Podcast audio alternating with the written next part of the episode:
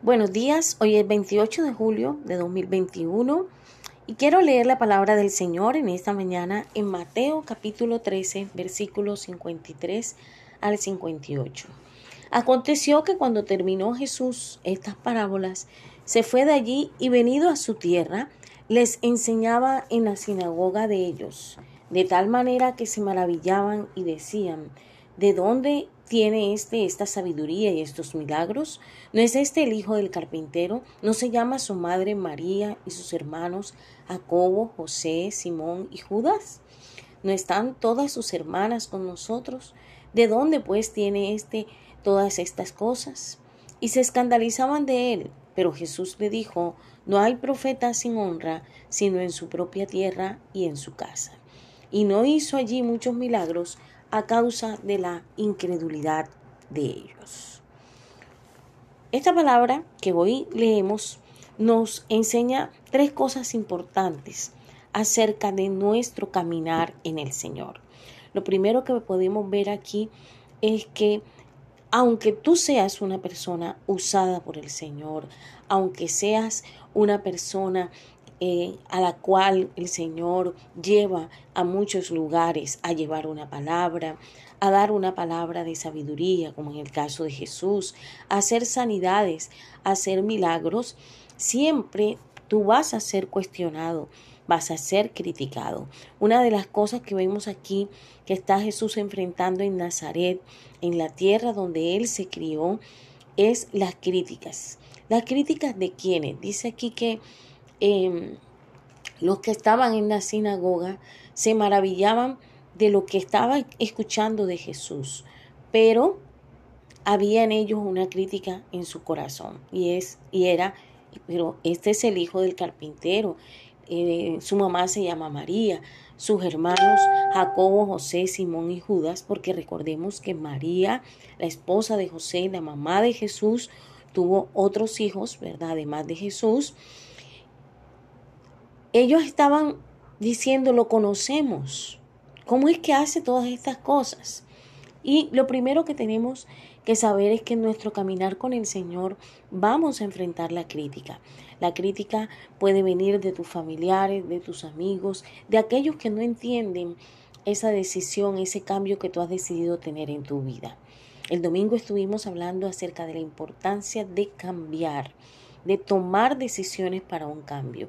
Y quiero decirle que la primera decisión que Jesús tomó fue vencer el obstáculo de el rechazo, de la del señalamiento, perdón, y de la crítica. Estas personas se levantaron en contra de él y empezaron a cuestionarle porque lo habían visto crecer.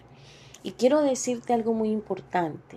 Cuando el Señor nos llama a una tarea, cuando el Señor nos llama a ser sus hijos, tenemos ante todo que tener esa convicción, esa seguridad, que ese llamado viene de Dios, que lo que somos, lo que tenemos, es porque Dios nos ha escogido, porque Dios nos ha llamado. Y se van a levantar personas en el camino que van a cuestionar tus motivaciones, tus actitudes, tu manera de hacer las cosas. Pero algo importante que tienes que recordar es que esa firmeza en tu caminar con el Señor debe venir de la convicción de tu llamado. Lo segundo que tienes que enfrentar en tu caminar con el Señor cuando decides seguir a Jesús, cuando decides darle un vuelco a tu vida a causa de ese llamado que te está haciendo el Señor, es recordar que vas a encontrar con muchas personas que no van a creer en ese cambio, que no van a creer en ese llamado. Y allí es donde tienes que colocar tus ojos en el Señor. Jesús caminó aquí en la tierra con los ojos puestos en el Padre, en el llamado que el Padre le había hecho.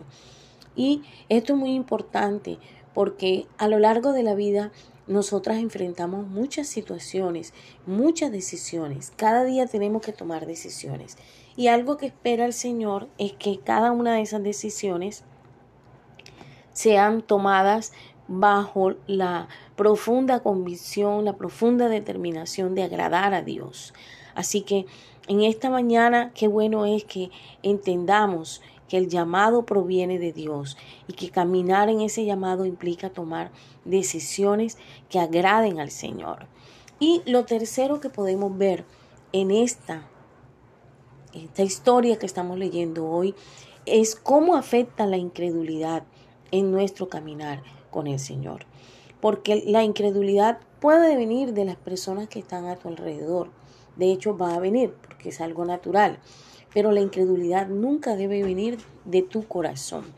Vemos en esta palabra cómo la incredulidad de estas personas hizo que Dios no permitiera que se hicieran milagros en ese lugar. La incredulidad trae estancamiento, la incredulidad trae desierto sobre tu vida. La incredulidad trae el silencio de Dios en lo que tú puedes estar esperando una respuesta. Hoy te invito a que renueves tu fe en el Señor y que camines como Jesús, convencido, convencida de tu llamado, llena de la fe para avanzar, llena de esa presencia de Dios que te, que te lleva de una manera u otra hacia el cumplimiento de su propósito. Con los ojos puestos en el Señor y con una fe que prevalece. Padre, gracias por este testimonio de Jesús en Nazaret.